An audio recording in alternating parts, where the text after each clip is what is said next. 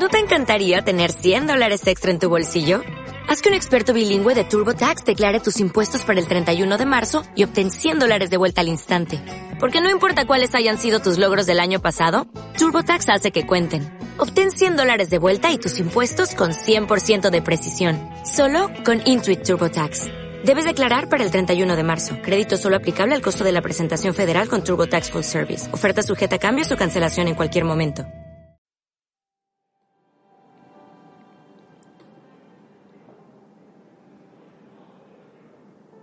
Buenos días, queridos oyentes. Nuestro grupo de estudiantes del grado de Criminología de la Universidad Rey Juan Carlos va a presentar hoy el último podcast sobre este mediático caso. Vamos a tratar varios temas relacionados con el caso Alcácer, entre los que se encuentran la psicología de jueces y jurados, la psicología penitenciaria, la prevención y, por último, os vamos a exponer las conclusiones a las que hemos llegado después de toda la investigación que hemos estado realizando sobre este caso. Antes de nada, queremos agradeceros que nos hayáis escuchado con atención y esperamos que os haya servido de ayuda y sobre todo que os hayamos motivado a investigar sobre este tema.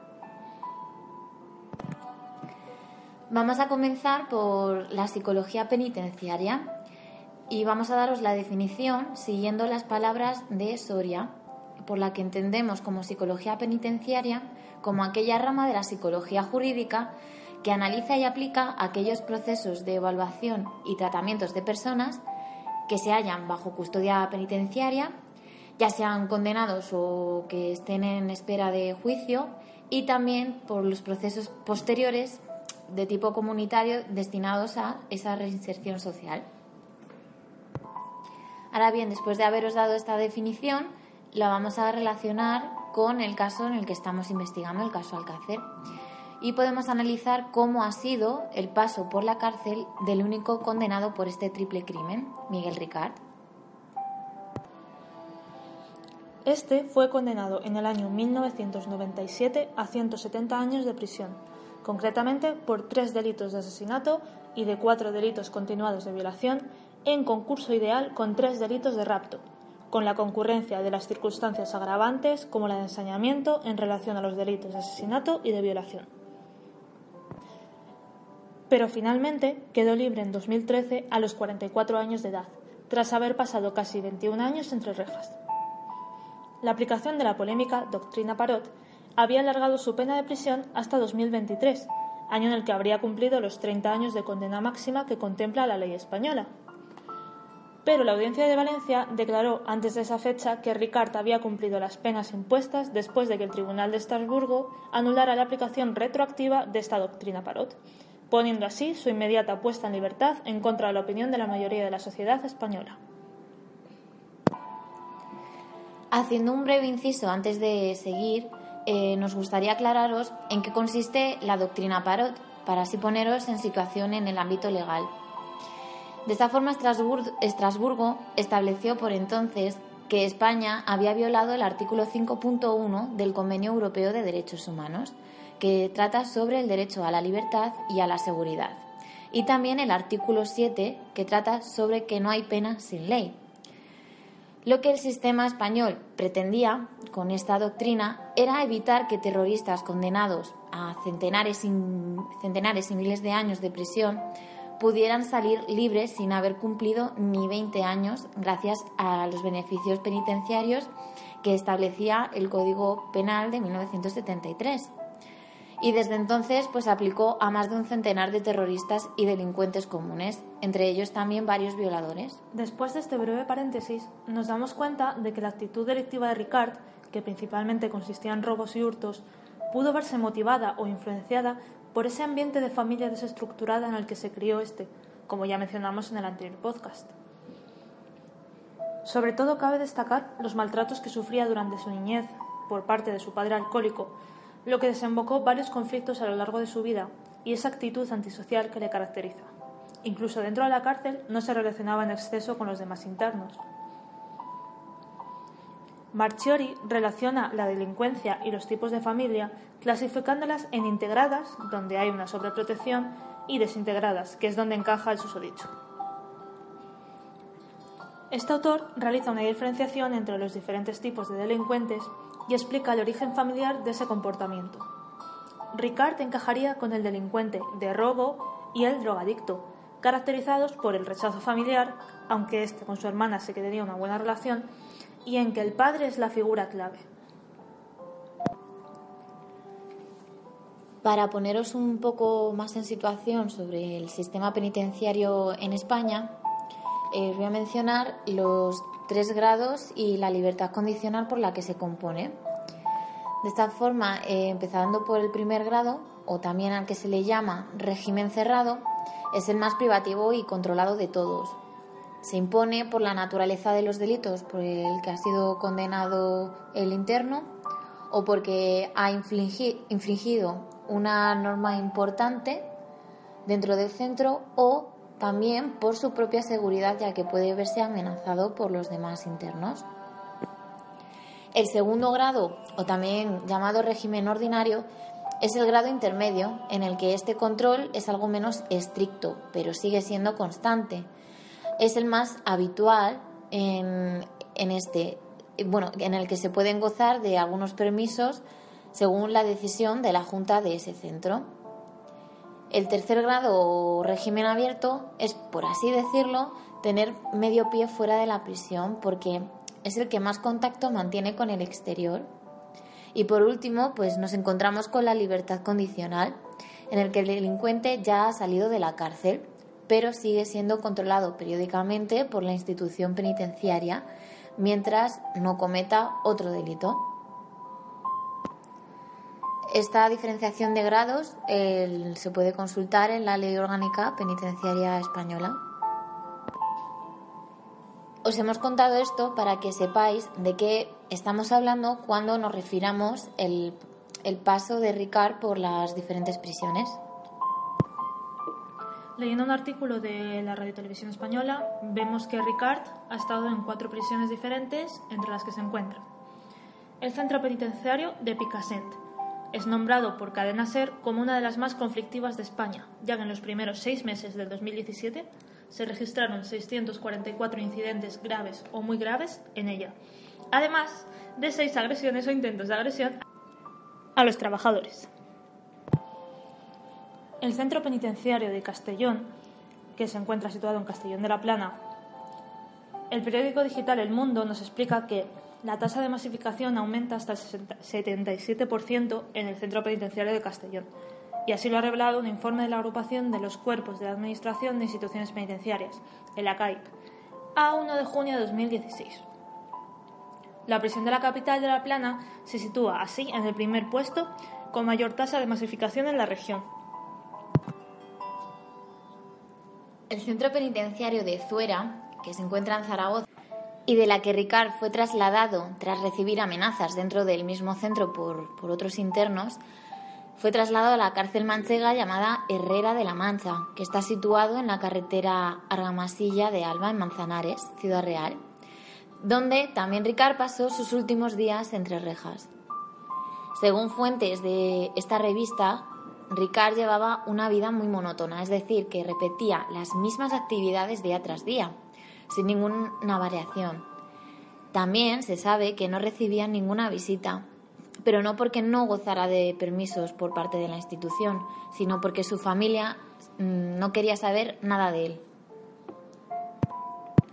Perdona, la revista que me refería antes me refería al El Confidencial Digital.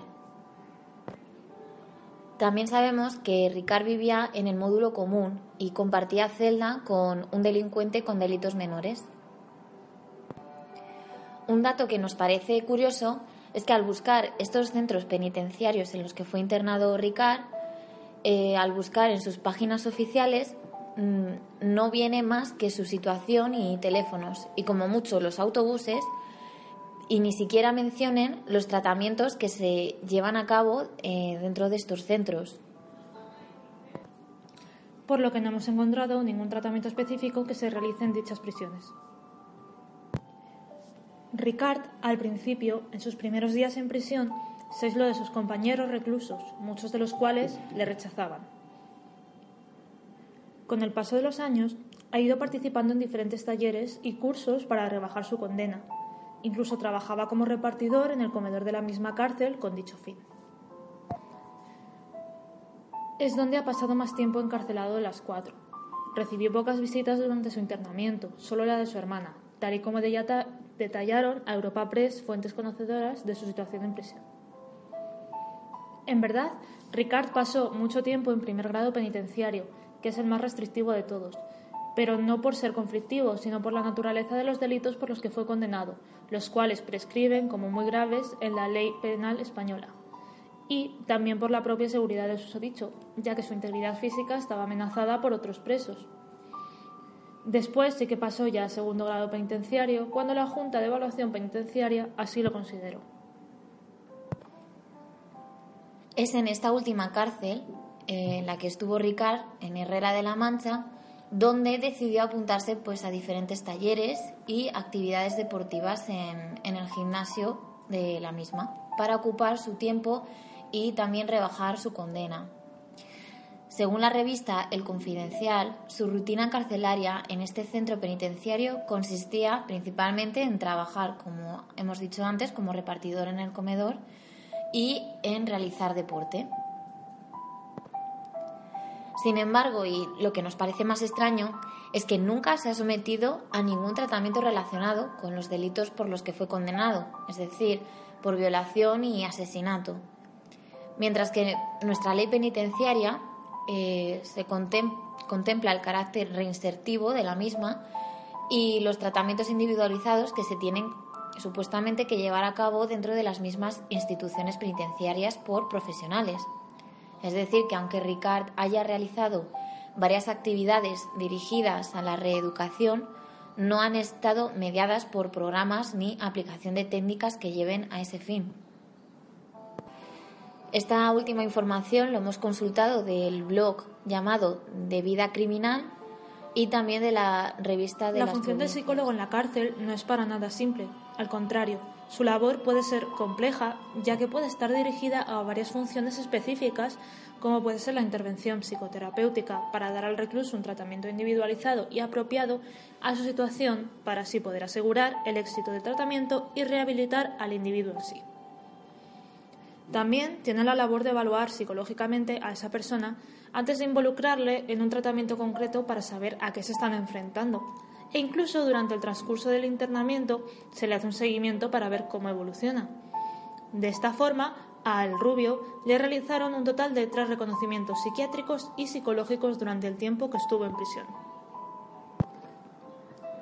El primero fue practicado por los forenses de los juzgados de Alcira, Francisco Ros Plaza y Manuel Fenollosa González, quienes realizaron dos exámenes psiquiátricos a Miguel Ricard uno el 31 de enero de 1993 y el segundo el 2 de marzo de 1993, los mismos días que el rubio fue llevado a los juzgados para declarar ante el juez casualmente. Según estos forenses, afirman que Ricard estuvo implicado y era en todo momento consciente de lo que ocurría, porque conservó una correcta percepción del conjunto de circunstancias en relación con lo sucedido, como las personas que estuvieron implicadas en el crimen, la secuencia temporal de los hechos e incluso los lugares donde ocurrieron. Pero esto nos hace dudar, ya que, como hemos dicho varias veces en los anteriores podcasts, cabe la posibilidad de que los testimonios aportados por el rubio se vieran ensayados e incluso aprendidos con anterioridad, siguiendo las órdenes de quien o quienes le hayan pagado por no contar la verdad. Por eso las conclusiones de estos forenses de afirmar que Ricard estuviera implicado es algo ambiguo porque no especifican de qué manera estuvo implicado en el caso. Es decir, actuó solo como autor o coautor del triple crimen o meramente como cabeza de turco de los verdaderos cabecillas de los macabros asesinatos y violaciones de las niñas. Ricard, en el testimonio que prestó en los juzgados de Alcira el mismo día en el que se realizó este examen psicológico por los forenses que acabamos de mencionaros, hace mención a que su voluntad se encontraba fuertemente condicionada por el temor que tenía de las amenazas de Antonio Anglés hacia su propia vida si no lo obedecía.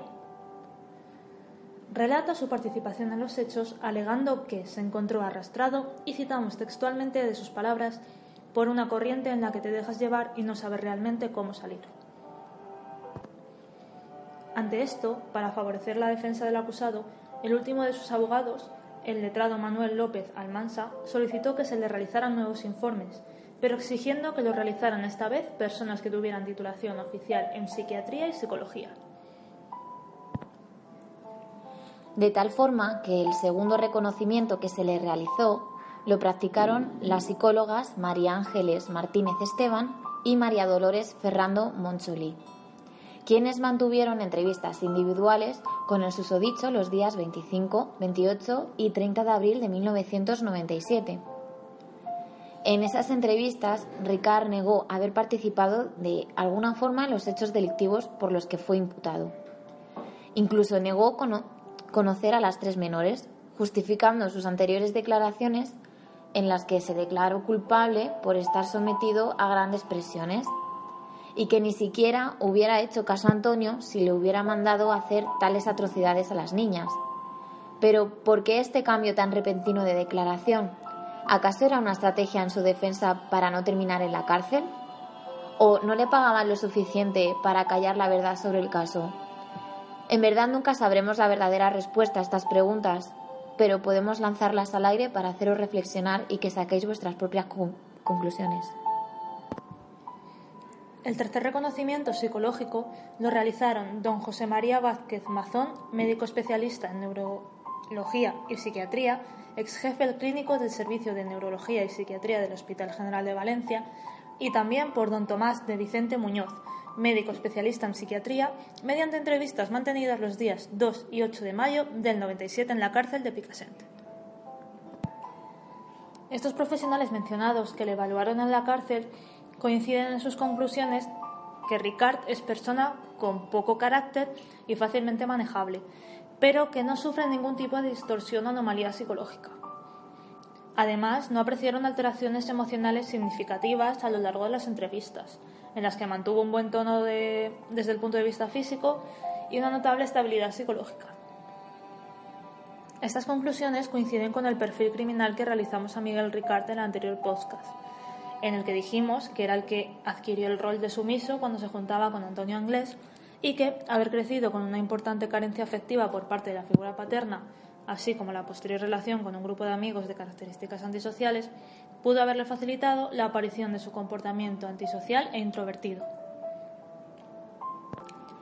Esta información sobre las evaluaciones psicológicas que se le realizaron las hemos consultado en la revista digital Las Provincias.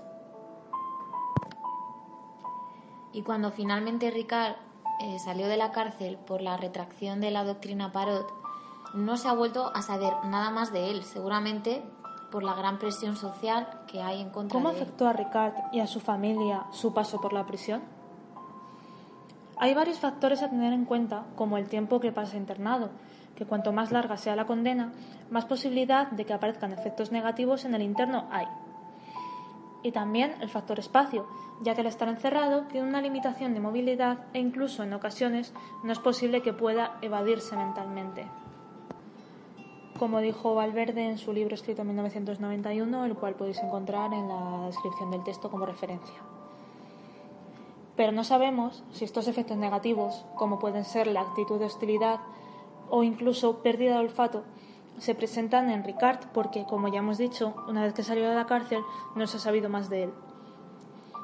Podemos deducir que sufre los efectos más comunes como problemas con la visión relacionados con la pérdida de colores y la incapacidad de proyectarse en el futuro, o problemas con la audición común en internos con una larga condena como Ricard, provocado por el alto nivel de ruido y de eco dentro de las cárceles, así como problemas de olfato y de gusto por las comidas de escasa calidad. También es importante tener en cuenta la gran repercusión mediática del caso, que en esa época era extraño no saber nada sobre el mismo, de tal forma que Ricard era famoso, con una connotación negativa pero tanto fuera como dentro del colectivo de, los internos, lo que conlleva una enorme carga sobre sus hombros y que le hacía vulnerable a ataques contra su integridad física. Debía sentirse repudiado y rechazado por toda España, por su propia familia, incluso estuvo bajo amenaza dentro de la cárcel de Zuera y que para su propia protección estuvo en régimen cerrado. Esto hace que su reinserción sea aún más difícil, ya que va a sufrir una doble discriminación a su salida de prisión.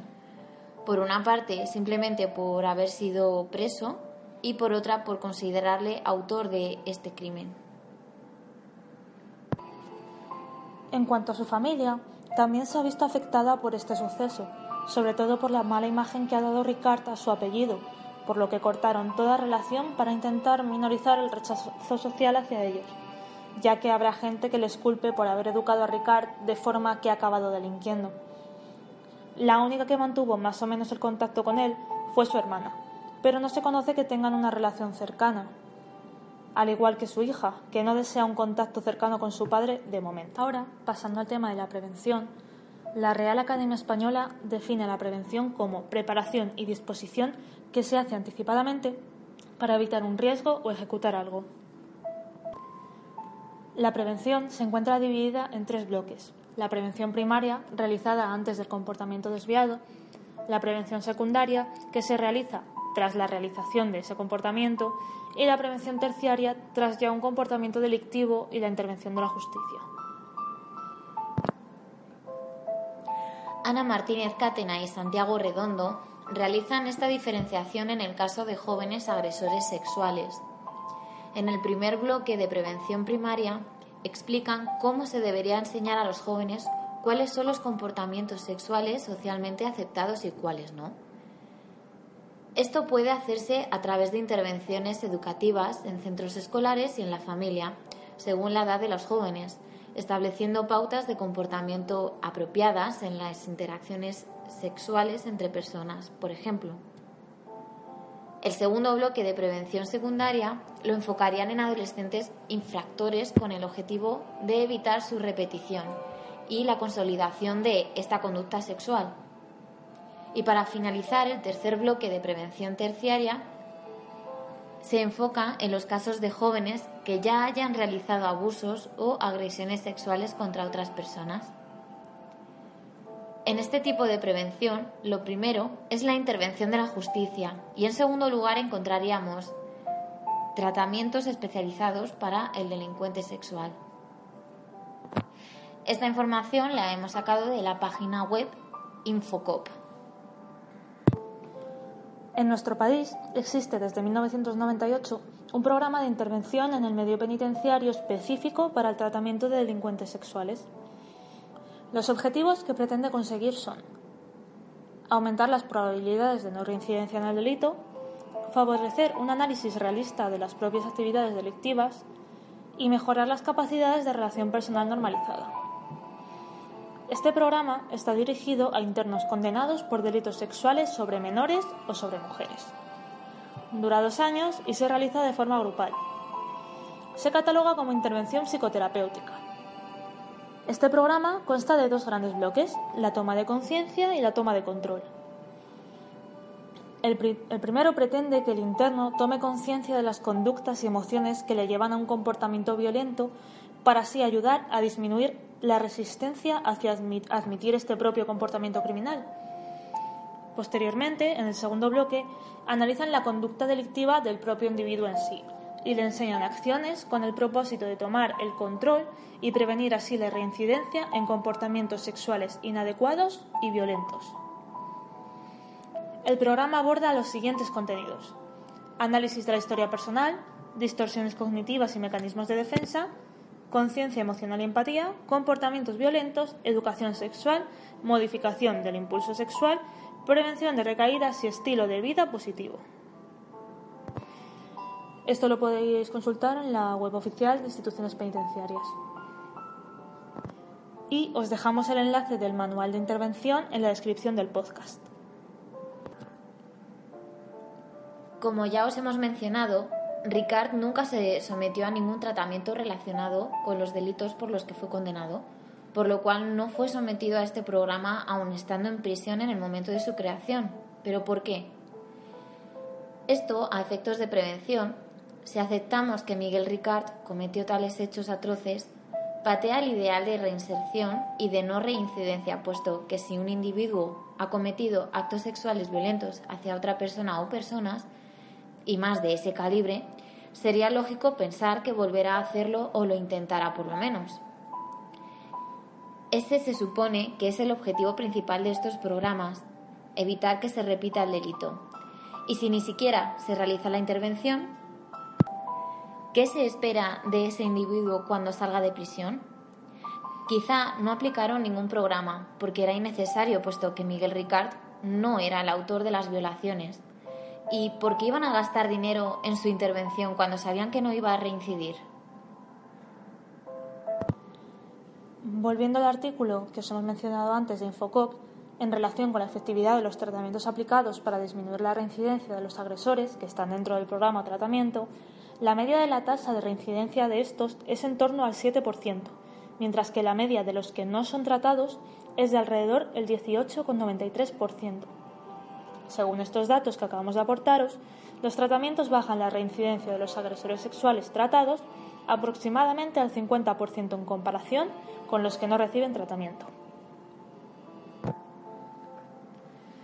Actualmente no existe un plan nacional para reinsertar o tratar a los condenados judicialmente por agresiones sexuales aunque sí podemos mencionar el programa de control de la agresión sexual, diseñado por Garrido y Benito en 1996. Para acceder a él, el penado tiene que haber cumplido al menos tres cuartas partes de la pena, pero sobre todo tiene que haber una voluntariedad por parte del mismo para entrar en el programa. Se trata de una intervención terapéutica semiestructurada con el fin último de reducir la posibilidad de que el susodicho reincida en el futuro una vez que haya cumplido su condena privativa de libertad. Con esto pretende mejorar sus aptitudes psicosociales con el uso de técnicas cognitivo-conductuales. En definitiva, motivar e interiorizar emociones como la empatía y la conciencia emocional. El secretario general de Instituciones Penitenciarias, Ángel Yuste, en unas declaraciones que hizo en el programa de Onda Cero en el año 2013, explicó que los delincuentes sexuales suelen tener buen comportamiento en prisión, porque en el código carcelario tienen un enorme rechazo y buscan el cobijo de quienes tienen la obligación de protegerles, es decir, de los funcionarios de la prisión.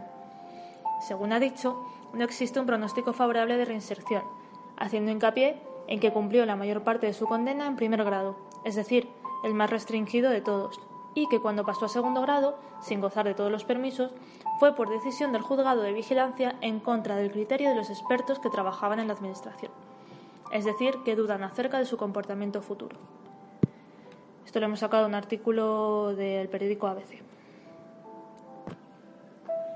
Esta información es la única que hemos encontrado sobre el tratamiento de Ricard en prisión, y como podéis ver se contradicen entre sí. No hay ninguna fuente que nos lo confirme o refute. Aparte de esta prevención que os hemos ido contando, podríamos hablar de la prevención de la víctima o víctimas, pero actualmente el hecho de hacer autostop no está tan normalizado como en aquella época, por lo que no podemos pensar en mucho más allá de esto. Los juicios celebrados por este caso se componen de las partes acusadoras y de las partes acusadas. En concreto, para estas primeras partes fueron la acusación popular, que se trata de los que no estuvieron afectados directamente por los hechos, y entre las que se encontraba la Asociación Clara Campoamor, la particular, compuesto por los padres de las niñas Fernando García y Fernando Gómez, y son los directamente afectados por los asesinatos de sus hijas, y por último, el Ministerio Fiscal, que actúa en representación del Estado. Por otro lado, como parte de la defensa están los abogados que defienden al acusado Miguel Ricard. Y presidiendo el juicio estaban los magistrados competentes. Esta información la hemos sacado del blog El crimen de Alcácer mencionado en anteriores ocasiones.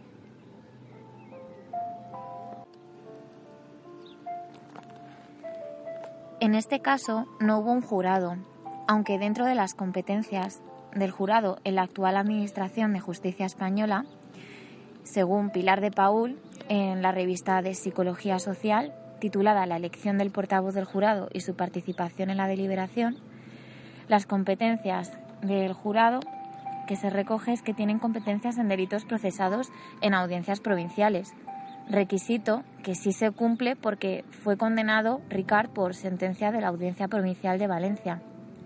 Y además, también se recoge entre sus funciones en aquellos delitos de asesinatos, requisito que también se cumple.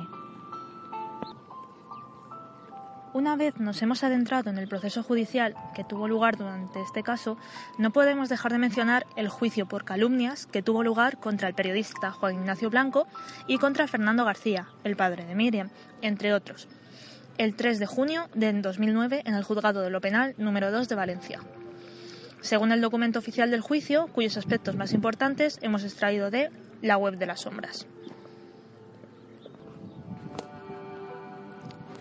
Juan Ignacio Blanco fue condenado a indemnizar a los injuriados por un total de 350.000 euros y a dos años de prisión, y Fernando García fue condenado a indemnizar a los mismos con 270.000 euros. En dicho blog hemos podido encontrar también, a modo de resumen, algunas de las afirmaciones por las que fueron condenados ambos hombres. Por parte de Juan Ignacio Blanco, declaraciones como la benemérita está haciendo un trabajo profesional bastante malo o hoy he visto una de las aberraciones más grandes que se han metido en la instrucción del sumario y es una diligencia de la Guardia Civil o también hay una cantidad de elementos y de hechos que esto lo han podido hacer Mortadelo y Filemón, no miembros de la Guardia Civil.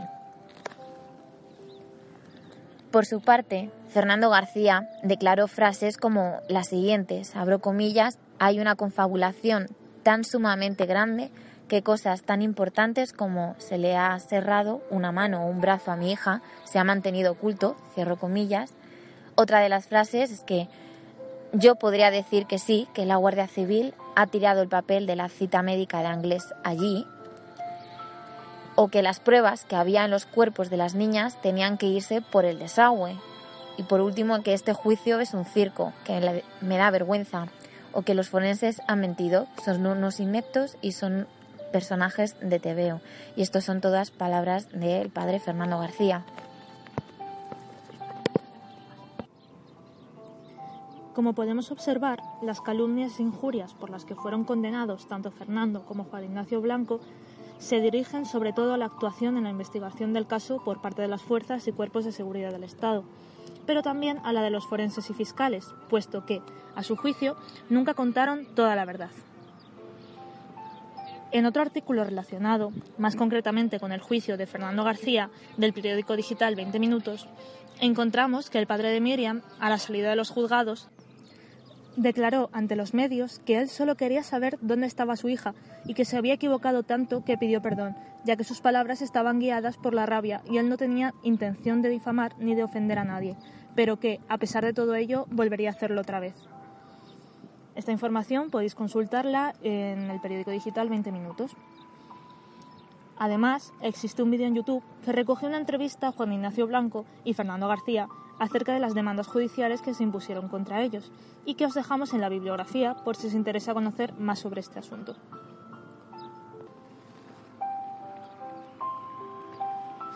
Nos parece interesante mencionar que en la sesión número 18 del proceso judicial, en el caso de las niñas de Alcácer, que constó en total de 49 sesiones, tuvo lugar el visionado a puerta cerrada de los vídeos de las autopsias de Miriam Toñi y de Siré. Y en esta sesión los médicos forenses que estuvieron presentes fueron entre ellos eh, Francisco Rosplaza, que era doctor en medicina y cirugía y médico forense en el momento de los hechos de los juzgados de Alcira 2, 4 y 6, y también Luis Frontela Carrera, que era el catedrático de medicina legal de la Universidad de Sevilla y también era especialista en medicina legal y forense, aparte de otros como Fernando Verdú Pascual o José Delfín Villalain Blanco. Es interesante que durante el visionado de las autopsias se produjeran pues una serie de irregularidades como que la cinta de la primera autopsia no contenía ninguna imagen en su primera parte y tampoco dieron ningún motivo al respecto. El doctor Frontela solicitó que el visionado de la primera autopsia se hiciera sin sonido, para lo cual no hubo ninguna oposición por parte de la sala. La cinta de la segunda autopsia en la que buena parte es una repetición de la primera cinta y la otra gran parte está sin grabar. La reproducción de las mismas fue a cámara rápida. Y según lo transcrito en el acta, el visionado de la cinta, que correspondía a lo que sería el paraje de la Romana, se realiza de 12 y media a 2 menos 20 de la mañana. Y el visionado de la segunda autopsia de Frontela se realiza de 1 menos 20 a 1 y 12 minutos de la mañana. Pero ¿cómo es esto posible? ¿Se visionaron, se visionaron ambas cintas a la vez? Tampoco existe, existe explicación alguna a este hecho. Por último, es importante que nos refiramos a la carta escrita por el doctor Frontela y dirigida al juez Bort, cuando, el 1 de febrero de 1993, el primero le solicitó al segundo llevar a su laboratorio algunos objetos personales de Miriam, Tony y Desiree para analizarlos. La mayor parte eran prendas de ropa que las niñas llevaban puestas en el momento de la comisión del crimen. Sin embargo, esta solicitud por parte del doctor Frontela llegó a oídos de Francisco Ross Plaza, otro de los médicos forenses presentes en la sesión del visionado de las autopsias que hemos mencionado antes. En el mismo día, este último le requirió con urgencia al juez Bort que Frontela devolviese inmediatamente los objetos que se había llevado a analizar a su laboratorio, petición a la que Frontela accedió y finalmente devolvió las prendas al juzgado de instrucción número 6 de Alcira, sin haber completado todo su estudio el 6 de febrero de 1993. Podéis leer la carta entera en la referencia que os, dejamos en la descripción del podcast. Eh, del blog del crimen. En otro podcast anterior relacionamos el caso Alcácer con otros crímenes que ocurrieron en un ámbito espaciotemporal cercano a este, como son el caso Macastre o el caso de Gloria Martínez. Pero también podemos relacionar otros crímenes sin resolver con este caso, atendiendo al perfil criminal y al modus operandi utilizado, dejando así a un lado el espacio geográfico. Entre ellos nos encontramos con el caso de Virginia Guerrero y Manuela Torres, Ambas eran buenas amigas y residían en la localidad palentina de Aguilar del Campo. El 23 de abril del 92 por la tarde cogieron el tren en la estación Camesa sobre las seis y media y partieron a Reynosa sin el permiso de sus padres, pero como ya habían hecho en más ocasiones. El viaje tiene una duración de media hora. Estuvieron allí con unos amigos y decidieron regresar a su pueblo a las nueve de la noche. Las dos chicas fueron a la discoteca Cocos, llamada actualmente Cum Laden, allí. Le propusieron a su amiga Alicia que las acompañase, pero esta declinó la oferta al saber que pretendían volverse haciendo autostop.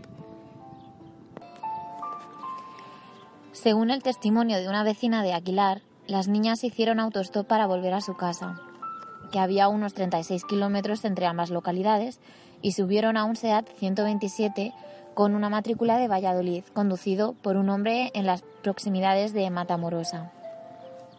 Nos resulta extraño este testimonio por su exactitud y por la casualidad que conlleva. Y desde entonces no se ha vuelto a ver a las dos chicas.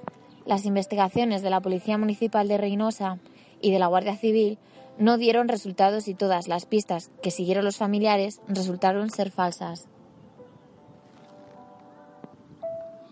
La prensa informó el 19 de marzo del 99 que la Secretaría Nacional de la Asociación Unificada de Guardias Civiles que la archivación de la denuncia presentada ante la Fiscalía y la Dirección General de la Guardia Civil por el sargento Pedro Santos hacía sospechar de una posible corrupción y de graves irregularidades en la demarcación de la Comandancia de Palencia, en lo referido a la investigación de delitos. La esposa de este sargento afirmaba que el Ministerio de Interior podría estar intentando tapar las anomalías denunciadas y redactó así una carta hacia el secretario de Estado para la Seguridad, recordándole que se había comprometido a una profunda investigación de los hechos. Toda esta información la hemos sacado del blog La Web de las Sombras. Otro caso con el que lo podemos relacionar es el de Angustias Roldán, quien se despidió de su madre el día 24 de mayo de 1987 para dirigirse a un local para menores llamado Roxy y situado en el barrio barcelonés El Caramelo. Angustias no llegó ni al local ni a su casa. Y una de las chicas con la que había quedado en la discoteca relataba textualmente, ni siquiera vino nadie a preguntarnos nada. Esta información la hemos consultado de Isabel Miranda en el periódico ABC. Eva Blanco fue hallada en una cuneta y su cuerpo constaba de cuatro puñaladas en la espalda. Esta chica había acudido también a una discoteca con unas amigas en Algete. Aproximadamente a medianoche, una de ellas la acompañó hasta las afueras del pueblo, pero nadie volvió a saber nada más de ella.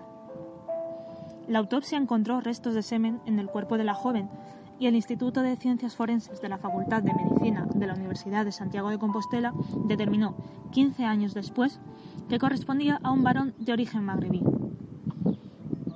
En octubre de 2015 se detuvo a su supuesto asesino en Francia. Esta información la hemos sacado de un artículo escrito por Patricia Ortega para el periódico del País en 2015. Hemos observado que todos estos casos coinciden tanto en la edad de las víctimas como que todas iban a una discoteca esa misma noche o también que había irregularidades en la investigación y que en todos siempre había un testigo que las había visto subir a un coche. Toda esta información que os vamos a contar ahora la hemos sacado del blog El crimen de Alcácer. Retomando el tema del paso por la cárcel de Ricard y tras leer las cartas que escribía desde dentro de ellas a su mejor y único amigo Antonio Úbeda Portugués durante varios años, es palpable lo mucho que sufrió durante su condena, hasta el punto de tener recaídas de depresión y plantearse suicidarse varias veces, quitarse, quitándose la vida, como bien dice en las cartas del 27 de abril de 1998. Pero aguantó por su hija y la madre de su hija, Lori. En verdad, siente que todos le dan la espalda, pero no se rinde porque tiene un fuerte apoyo en la religión. Y su motivación es hacer justicia y encontrar la verdad sobre el caso que le cambió la vida. En la carta que escribió el 1 de septiembre del 98 se ve en el límite emocional en el que se encuentra en esos momentos por la gran decepción que le supuso enterarse a través de dos cartas anónimas que recibió de que al que, al que consideraba como su, su padre, Antonio Úbeda Portugués, y al que creía que le iba a ayudar a demostrar su inocencia, Juan Ignacio Blanco, hayan dicho que a su hija la tenía que pasar lo mismo que a las niñas de Alcácer. Citamos textualmente las duras palabras que escribió y que reflejan a la perfección esos sentimientos negativos. Se me han ido las ganas de vivir y dudo que llegue a Navidades. También menciona bastante la repulsión que le provocaba los medios de comunicación, ya que, aparte de invadir su intimidad, sentía que estaban poniendo en su contra a la población española. Menciona sobre todo a programas de televisión como llamado El Pelícano o el Canal 5. Y dentro de la cárcel se sentía solo y amargado y había sufrido mucho y según estas cartas varias injusticias tanto por parte de los funcionarios como el rechazo de los internos, sin contar con las especulaciones, claro, de los medios. Y todo ello se refleja en frases que escribió en la carta fechada en el 2 de mayo de 1999, en el que abro comillas, me he sentido impotente, es como si a uno le tapasen la boca con un esparadrapo y te dicen que hables. Mi día a día consiste en trabajar, poca redención y estoy bastante discriminado por el centro. Cierro comillas. Incluso Ricard llega a manifestar que el director del centro le dejó sin trabajo para, con perdón de la expresión que voy a utilizar, putearle. Como ya habíamos mencionado antes, pasó gran parte de su condena en primer grado por proteger su integridad física, pero por tener ganas de quitarse la vida. Y, siguiendo la normativa de las instituciones penitenciarias, le ingresaron en aislamiento para prevenir su suicidio. Y según declaraciones del mismo en la carta que escribió el día 20 de agosto del 98, fueron los meses más duros de su vida. Al principio de su condena, Ricard solicitó que le trasladaran a la cárcel de Picassent para estar así más cerca de su casa y para que su familia pueda visitarle. Pero nadie de su familia quiso saber nada de él ni le ayudó tampoco en nada. El único apoyo que tenía era su amigo Antonio Úbeda. Entre las actividades que realizaba dentro de la cárcel, como ya hemos dicho antes, eran principalmente estudiar para sacarse el graduado escolar, limpiar, pintar, arreglar cosas que se estropeaban, a repartir comida en el comedor y a hacer deporte en el gimnasio de la cárcel. Y todo ello para intentar mantener la mente ocupada e intentar salir lo antes posible de allí, ya que los problemas que tenía en la cárcel no eran pocos. Si leéis estas cartas os daréis cuenta de que el paso por la cárcel no le fue para nada fácil y seguramente aún le queden secuelas psicológicas. No nos extraña que una vez que salió de la cárcel haya querido desaparecer de todos los, los medios y así intentar pasar desapercibido y hacer una vida relativamente normal.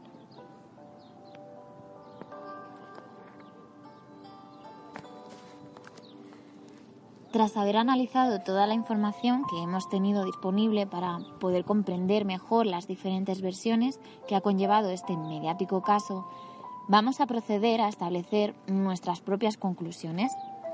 Recordaros que las conclusiones son propias, es decir, que teniendo toda la información, cada uno de vosotros podréis sacar las vuestras no teniendo por qué coincidir con nuestro criterio. Como bien sabemos, en lo referente al segundo podcast que grabamos, donde hablamos de la psicología del testimonio y de los menores como víctimas y testigos, podemos sacar eh, diversas conclusiones.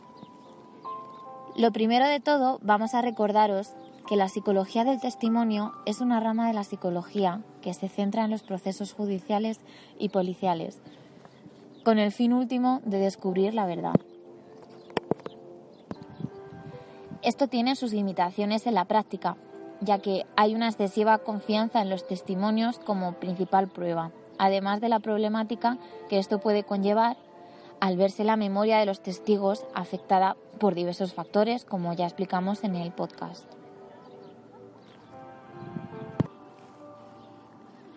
Vimos que Miguel Ricard en un primer momento declaró que estaba en prisión en el momento en el que se produjo el crimen de las niñas de Alcácer y que a medida que se le fue sometiendo a diversos interrogatorios, esta versión fue variando hasta llegar a su propia versión final de los hechos, propia entre muchas comillas. Ricard acabó mostrándose cooperativo y colaborador, pero si recordáis el podcast mencionado, cuando analizamos sus primeras versiones con las finalidades, uy, perdón, con las finales, podíamos comprobar cómo había numerosos detalles que no cuadraban, puesto que había detalles en los que se contradecía de una versión a otra. En dicho podcast hablamos de la idea de que se produjera una posible confesión falsa por parte de Ricard, estableciendo la posibilidad de que se tratara de cualquiera de los tipos, aunque especialmente podríamos decantarnos por la confesión falsa sumisa, que es donde se ejerce una fuerte presión psicológica hacia el sospechoso para que éste tenga la necesidad de liberarse de esa presión y acabe confesando un delito que no cometió, al recibir la coacción por parte de las autoridades en los diferentes, los diferentes interrogatorios. Además, si tenemos en cuenta la carta que escribió Ricard desde la cárcel a su amigo Antonio Úbeda, concretamente la que fecha del 3 de junio del 99, este cuenta su versión de los hechos desde que le retuvieron como sospechoso. En él llega a afirmar que se declaró culpable en un principio porque los guardias civiles, aparte de que le dieron palizas y le torturaron, amenazaron a su hija diciendo que le iban a hacer lo mismo que hicieron a las tres adolescentes. Es decir, que descubrieron el punto débil de Ricard, que era su hija, y lo aprovecharon a su favor para extorsionarle. En esas cartas también afirma una y otra vez que si él hubiese, sabido algo de lo que de verdad pasó con las niñas, estaría muerto como Antonio Anglés, hecho que no se puede confirmar porque no se ha encontrado su cuerpo oficialmente, claro. Además, para probar su inocencia ante toda España, insiste varias veces en que le sometan a pruebas como el polígrafo o la inyección de una sustancia química que hace decir la verdad. Pero nunca se lo llegaron a realizar. ¿Pero por qué? ¿Los verdaderos culpables tenían miedo de que se descubriera la inocencia de Ricard? Porque ya en esa época se admitía como prueba fiable el polígrafo.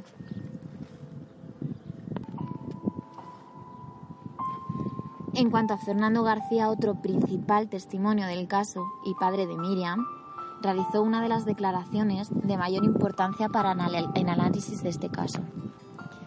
En esa declaración manifestó que su hija salió del domicilio familiar en torno a las 7 horas de la tarde del viernes 13 de noviembre del 92, con el fin de encontrarse con sus dos amigas, Toñi y Desiree y así juntas acudir a una fiesta de instituto que se celebraba en la discoteca Color. Pero durante la desaparición y su incansable búsqueda de las niñas y de la verdad, se obtuvo un posterior testimonio del mismo en donde declaró como Juan Ignacio Blanco recogió en su libro ¿Qué pasó en Alcácer?, que Miriam y sus amigas no mencionaron ninguna fiesta de instituto y que no saben a qué fueron esa noche a la discoteca. Su mujer, Matilde, reforzó esta idea recordando que Miriam le había pedido a su padre que las acercase, pero ella le dijo que no iba a ser posible porque se encontraba indispuesto y que de todas maneras ya no eran horas para que tres chicas de 14 y 15 años fuesen a, una discoteca. Por tanto, no sabía qué podían estar haciendo ni a dónde fueron. ¿Por qué cambió de versión entonces Fernando? ¿Mencionaron o no mencionaron la discoteca Color? Os recomendamos que leáis sobre la psicología del testimonio en lo referente a la memoria de lo mismo y qué, y qué factores pueden afectar a esta a la hora de llevar a cabo una declaración tras un hecho tan traumático como es la pérdida de un hijo.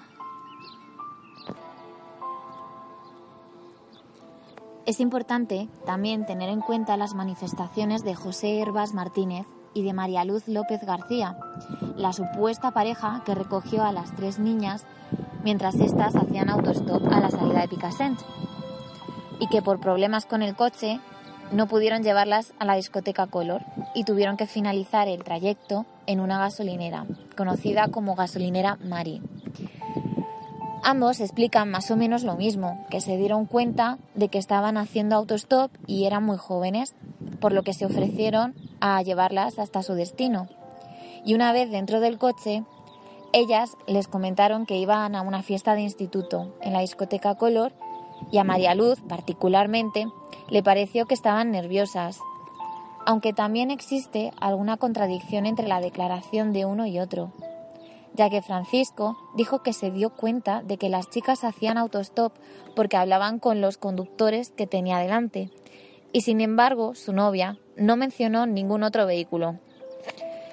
Supuestamente fueron los últimos testigos que las vieron con vida. Estos testimonios nos crean serias dudas de que realmente recogieran ellos a las niñas, puesto que existen contradicciones en sus declaraciones, además del hecho de que no pueden llevar el coche al taller a esas horas de la noche, puesto que estaría cerrado. Uno de los principales testimonios que tenemos que tener en cuenta es la declaración de Esther Díez Martínez, que como ya mencionamos en el podcast 2, era una amiga de las tres niñas que pudo acompañarlas, que no pudo acompañarlas debido a que se encontraba enferma. En aquel momento era menor de edad y tuvo que asimilar que si hubiese salido con sus amigas, probablemente habría corrido la misma suerte. Lo que recoge su manifestación es que Miriam, Toñi y Desiree fueron a su casa sobre las 8 y cuarto, 8 y 20 de la noche del 13 de noviembre, aunque como hemos visto hay incongruencias respecto a la hora según las fuentes, y que iban a la discoteca Color para asistir a la fiesta de instituto de Picassent, en el que no estudiaban, pero sí conocían alumnos del mismo. Creemos que este testimonio es importante por los efectos o consecuencias negativas que pudo tener en este caso, tanto a corto como a largo plazo, en la vida personal de Esther. Debido a que fue un hecho traumático y poco común, podemos confiar más en la verosimilitud de su declaración, puesto que al realizar la misma se aportan pruebas del por qué se recuerda un determinado hecho, como hizo Esther al establecer la hora a la que fueron sus amigas, basándose en que lo había visto en el vídeo de su televisión. Recordamos estos tres testimonios porque nos parecen los más destacables, pero si analizamos el resto de declaraciones, podemos observar que existen numerosas contradicciones entre las mismas durante todo el proceso. Pero además es evidente que hay una falta clara de testimonios, lo cual nos parece indignante. ¿Cómo no se preguntó a personas cercanas? ¿O cómo es posible que justo los testimonios que se utilizaron no concuerden en nada? Y los que realmente podían aclarar algo fueron ignorados, como es el caso de los amigos o conocidos que iban a la clase de las niñas. Pasamos a tratar el tema de la psicología policial y la psicología de la victimización criminal, que recogimos en el podcast número 3. En primer lugar, cabe recordar qué es en cuestión la psicología de la victimización que podemos decir que es otra rama de la psicología que analiza las posibles consecuencias negativas que pueden tener aquellas personas que han sufrido algún tipo de delito, especialmente con los delitos graves. Esta victimización, como ya os explicamos en el podcast 3, se divide en tres tipos diferentes. La victimización primaria, secundaria y terciaria.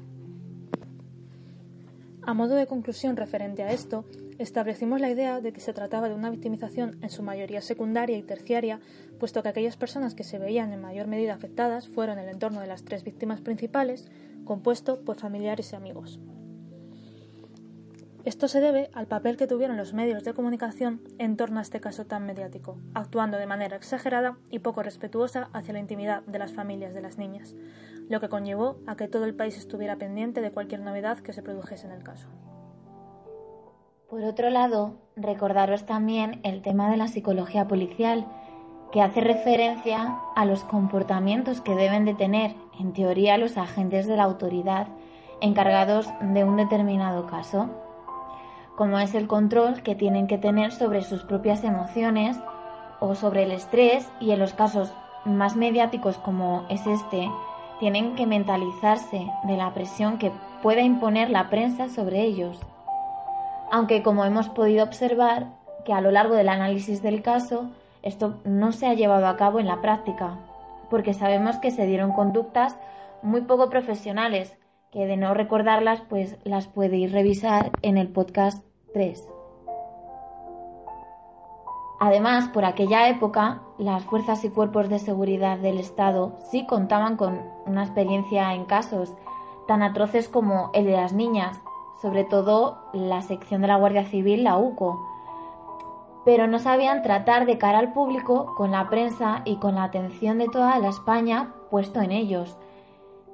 Nosotras personalmente opinamos que no supieron gestionar bien ni el caso ni la enorme presión social que había en torno al mismo. Recordaros que un ejemplo claro de esto es la carta que circula por Internet, teóricamente escrita por un policía que estuvo encargado del caso, bajo el seudónimo de Garganta Profunda, donde mantiene un diálogo con un guardia civil al que hace llamar Bernardo para ocultar así su verdadera identidad.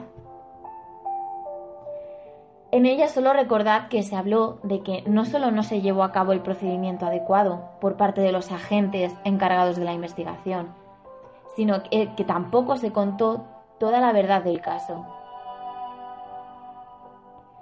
Está claro que hubo personas interesadas en tapar la verdad, porque así les salpicaría en sus vidas, pero lo hicieron de manera muy chapucera, no saliéndoles perfecta la jugada.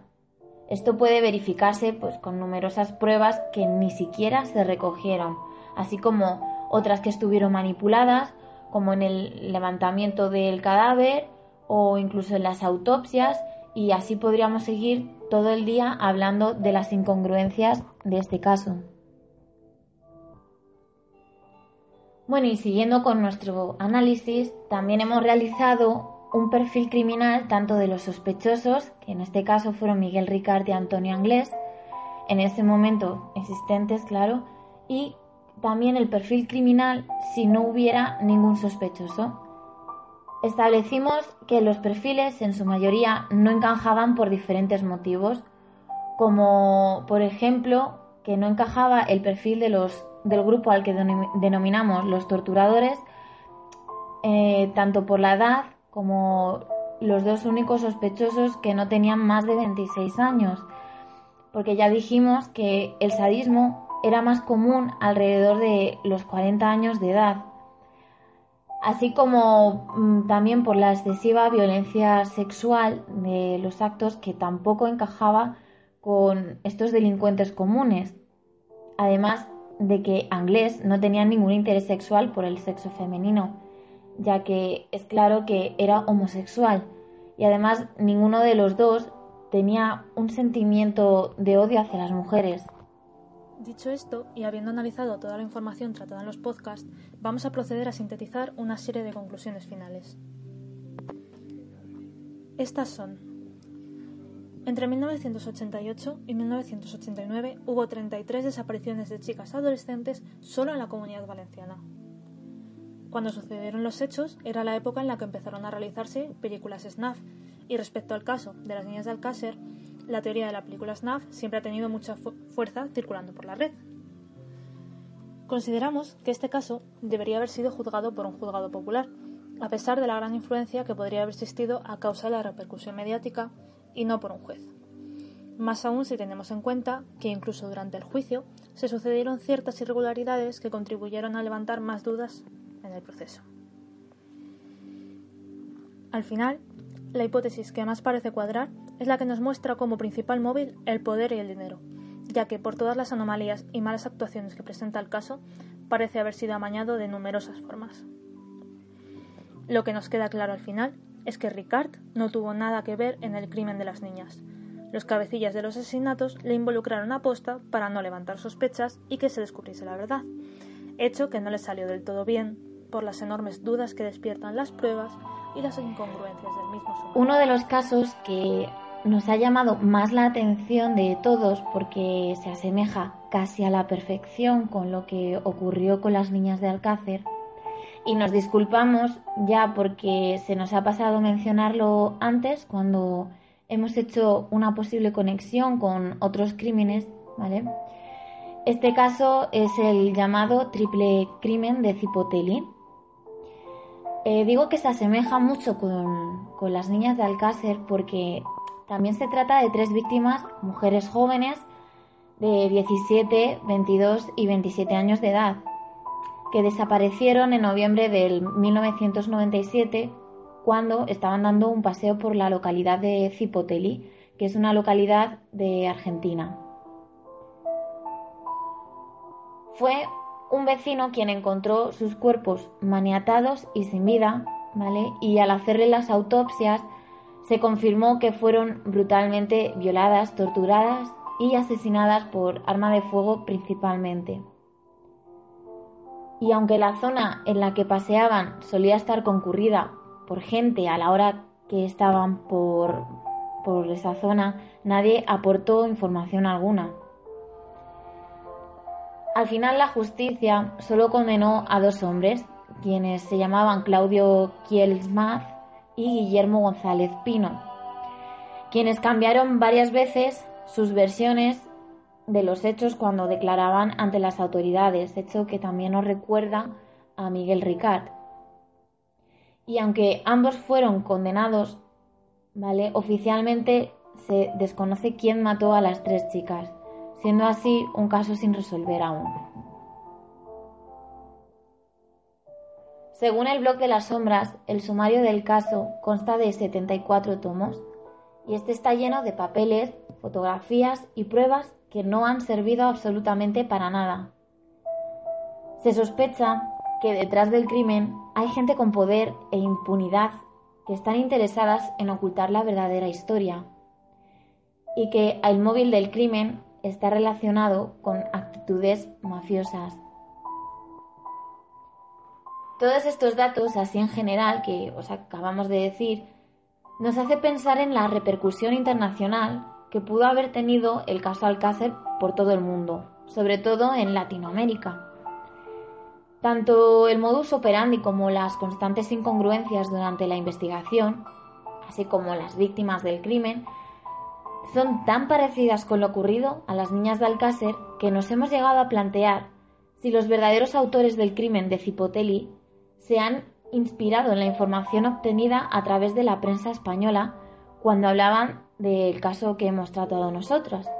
Es decir, que ha habido un intento de imitar lo ocurrido en esa localidad de Valencia. Si queréis seguir investigando, eh, aparte de consultar el, el blog de las sombras, también podéis hacer, también lo podéis hacer en la página web de Criminalia, la enciclopedia del crimen.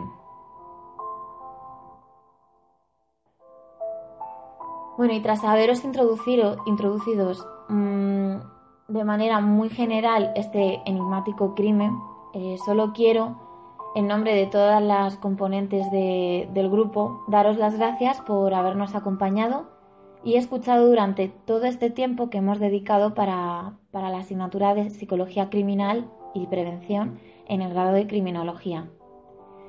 Esperamos que hayamos despertado vuestro interés sobre este caso y también que os animamos a seguir investigando sobre este y también otros casos sin resolver. Un fuerte saludo.